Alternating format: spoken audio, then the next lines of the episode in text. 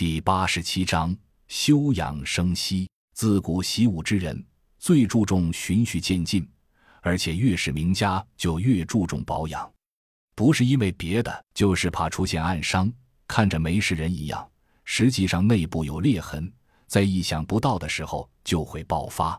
因此，大战之后大补几乎就成了惯例。这次战斗伤亡比例很高，阵亡者自不必说。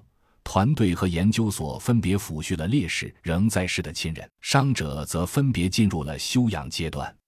洛奇小伙子比较倒霉，被母体一下重击打断了一条胳膊不说，还牵连着断了三根肋骨，内脏也受到了强烈的冲击。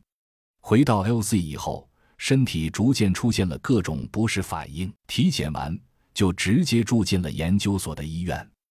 这次轮到甄孝阳每天提溜着饭盒来看他，嘲笑与被嘲笑的角色正好颠倒了。当然，甄孝阳在引诱母体的阶段里磕磕绊绊也受了不少小伤，加起来也算是个重病号。所以阿达莫说阿二倒没有出现嘲笑引发的血案。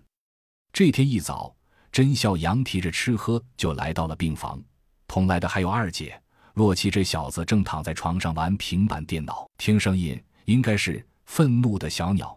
甄孝阳进门的时候，应该正是小黄鸟啊的一声飞出去，悠的加速，咚的一头撞在铁板上，呃的一声嗝屁的过程，然后就是各种建材的咣当咣当，到地声和绿皮猪的哼哼声。甄孝阳撇撇嘴，多大了还爱玩这个？长不大，不过我也爱玩。咚的一声，把饭盒扔在洛奇脑袋边上的床头柜上。叫道：“吃！”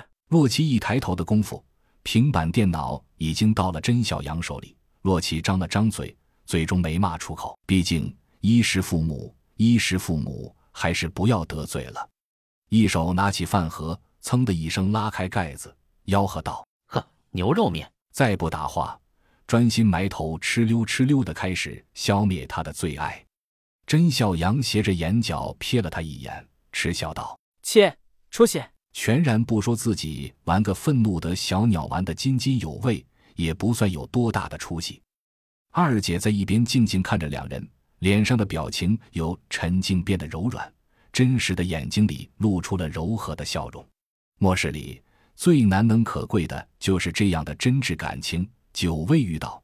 这会儿房间里静静的、懒洋洋的感觉，让他沉醉其中。甄笑阳玩着玩着，忽然一抬头。想起还有二姐，见她还站着，脸上微微带着笑容，不知道在想什么。他顿时觉得挺不好意思，人家陪自己来看病号，自己玩起游戏，居然把他给忘了。